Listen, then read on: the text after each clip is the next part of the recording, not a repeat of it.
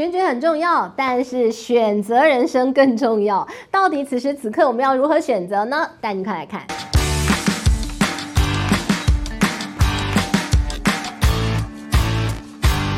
Hello，大好，今天呢，我们要带大家来好好的聊一聊选举潮，我们到底要如何透视选举背后呢？到底对我们来讲有什么意义？我们看到近来其实很多国家都在选举，特别像是美国，而像台湾呢，我们其实也要选举了嘛。那其实呢，近来啊，看到美国这场选举，很多人说就是对于通膨，你的怒气值有多高，会选择你要投给谁。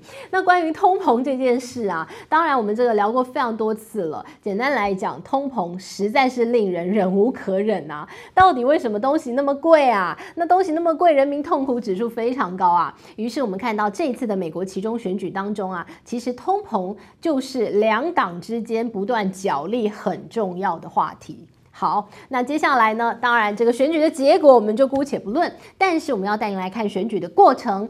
非常值得讨论。其实，在美国每一次的选举，就不断的会爆出所谓的政治献金的事情。政治献金这档子事啊，其实啊，在美国的选举当中啊，这也不是什么新闻。但是呢，我们给大家一些比例数字，比如说，在每一次选情非常激烈的时候。那个时候的政治现金就会冲到一个高峰。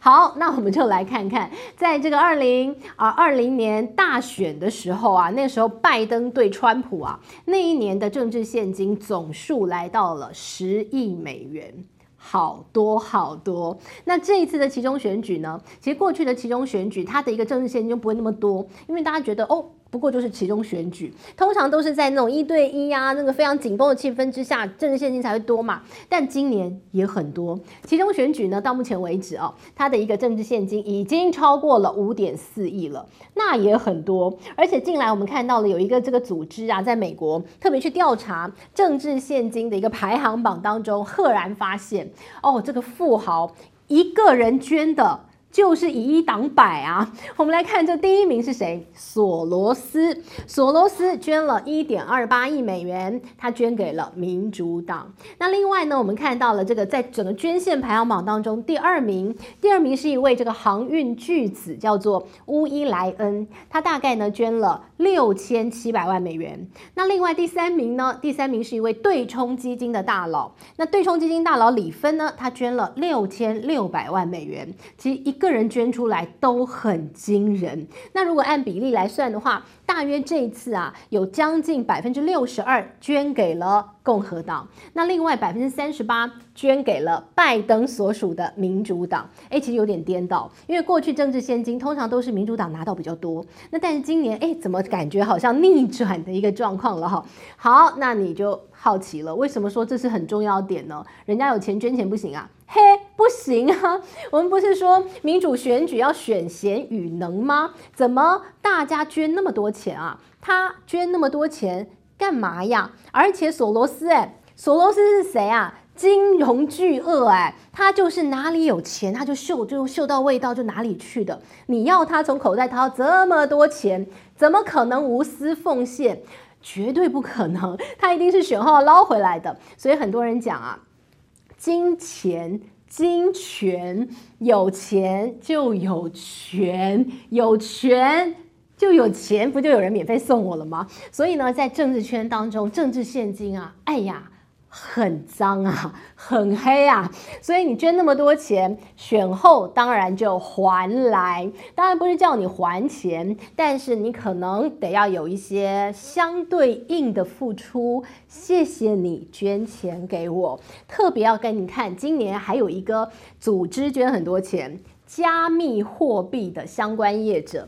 币圈捐了很多钱，币圈呢大约也捐了七千万美元左右啊。为什么？哎，他们也很可爱，他们捐了钱，然后他也直接讲了，他说：“哦，我就是希望以后呃这些新上任的这些国会议员们，可以呢对于这个币圈的一个管控可以松一点、呃，大家这个手下留情一点，相关的一些监管法律，哎，轻轻放下就好。哎，真可爱，他就直接告诉你我的目的了，我就捐钱给你嘛，那我就希望你放过我嘛，就这么简单嘛，简单粗暴行不行？那那。那那你都收钱了，难道你不听我的吗？你要听一点吧。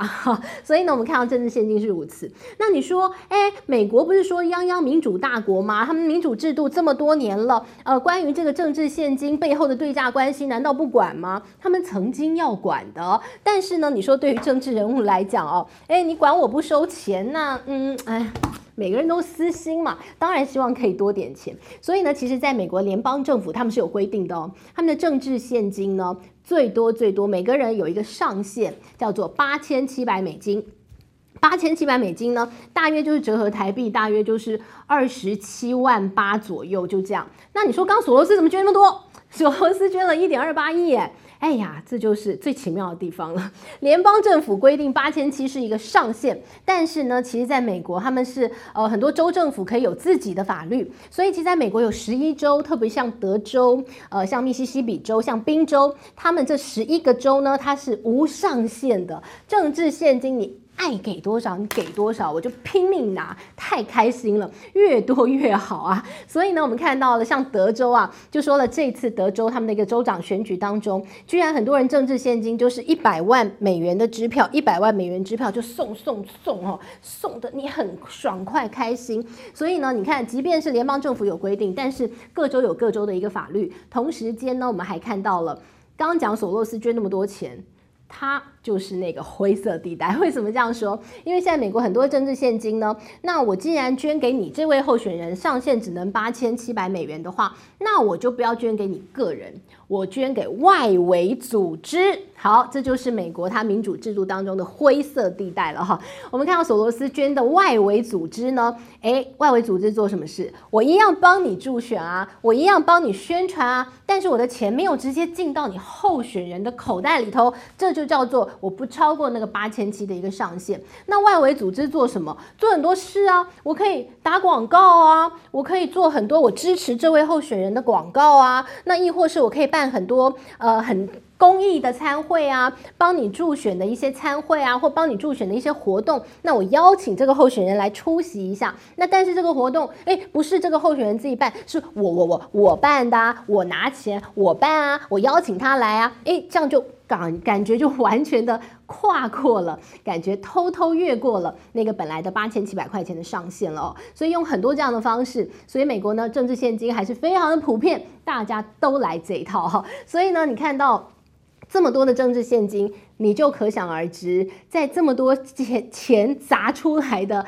这些国会议员当中，以后呢，他们就像是在台前表演的牵线木偶，后面呢，很多人拉着他的线头，呃，操纵他的方向，然后呢，你敢不从？他说：“哈哈，你当初是谁给你钱让你选上呢？” 所以真是伤脑筋啊，就是来这套，没办法了哈。那于是呢，你说那怎么办？我们选谁都一样吗？诶，大家都。拿政治现金吗？黑队，大家都拿政治现金，所以呢，选谁很重要吗？诶，也没那么重要。那这个时候呢，不如来选个号吧。为什么讲选号？本来今天想跟大家分享，美国的威力彩的彩券啊，已经来到了史上最高的一个数额了。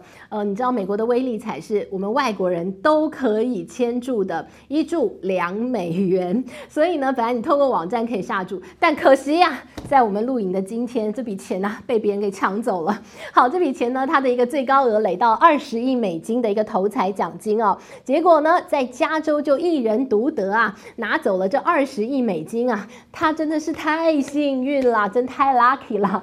好，但是呢，在这个威力彩当中，他们的规定也是挺有趣的哦。因为他们的规定是说，如果呢你要一次把这二十亿美元通通领走的话，扣税之后你大约领一半，十亿美元你可以一次通通带走。另外一个选择是，你可以分二十九年。一年一年的领取，二十九年领取的话，你就可以把这二十亿通通领好领满。于是呢，诶，如果是你，你选哪一种？你想要一次领领一半，还是你想要二十九年领通通领回来？哎，给大家再一个比例尺，如果你用分年领的话。通通领回的话，大约一年呐、你可以拿到六千九百万美元。合台币呀、那个真是太多了。好，合台币呢，大约呢，你可以拿到这个一年是哦，很多很多，二十二亿耶，一年可以拿二十二亿。那一天呢，你就是六百万台币，大约一天就是十九万美元。呃，一天六百万台币，你要怎么花啊？那如果再除除到二十四小时，你一个小时呢？哎，麻烦你花掉二十五万新台币。你怎么花？你睡觉都花钱，都花不完。所以呢，我们看到其实分年龄也挺好的，领好领满比较重要。好，但是一切都不重要了，因为钱被人家领光了。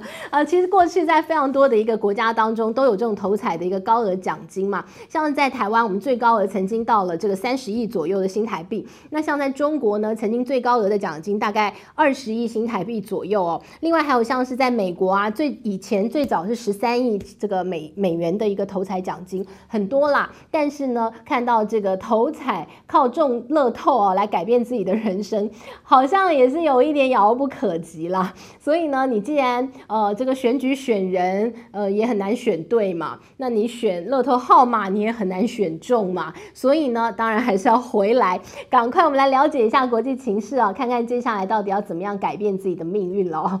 好，我们就跟他聊聊通膨，通膨到底什么时候要结束啊？目前给大家一些重要的投资机构的看法。比如说呢，像是 INF 啊，啊，比如说像是这个巴克利啊、野村都认为呢，在美国的一个通膨的一个数字大概已经见顶，开始回落，而且十月份的数字应该会和缓很多哦。呃，那这是一个 sign。那另外还有呢，就是看到，那你说一直升息要升到何年何月啊？呃，这个猴年狗月去了哦？当然不是的。我们来看到，比如说像是呃这个诺贝尔的经济学家保罗克鲁曼，他的认为，他认为二零二三年就差不多了。到零二零二四年，他认为大环境的观察呢，其实经济的景气可能会迅速的滑落。那如果衰退的话呢，当然美国是撑不住的，所以要想方设法的再把经济给刺激起来。好，于是呢，克鲁曼就认为，到了二零二四年将会重回低利年代。他认为那一年就会开始迅速降息，甚至他说降到。COVID-19 之前的水准哦，所以呢，诶，感觉他好像认为很快的时间会看到再降息。那另外看到了这个中国很知名的经济学家陶东，他有类似的看法，但是呢，他说会开始重回低利年代之外呢，他认为还是应该。资产为王，我们应该要好好的找投资机会。但是呢，总的来看哦，我们看到大家共同的一个看法都认为，呃，升息已经进入高原区，这个高原区，然后呢，接下来可能就会慢慢的走缓。但是呢，明年将会是在最近一段时间以来，应该是景气的低点。低点之后，大家就要开始找机会了哦。毕竟呢，哎，我们人生当中啊，这整个景气循环，你也难得遇到几次低。低低点嘛，所以呢，当低点反弹的时候，就是大家财富重分配的时候了。我们不要再去想乐透，好，我们偶尔签注一下，透过网络去签美国的这个威力彩券，呃，一注两美两美元，不要签多，因为下大注通常不会赢，我们就两美元两美元买个机会，然后呢，也不用寄望什么选举选贤与能有人来改变你的人生，没有那回事。所以呢，我们当然就是要把握景气低点的时候，好好寻找。有机会谷底翻扬的一些产业，好好做投资，改变自己的人生。好，今天来跟大家分享这个选举啊，我个人的小小看法。希望你喜欢今天内容喽，我们下回见，拜拜。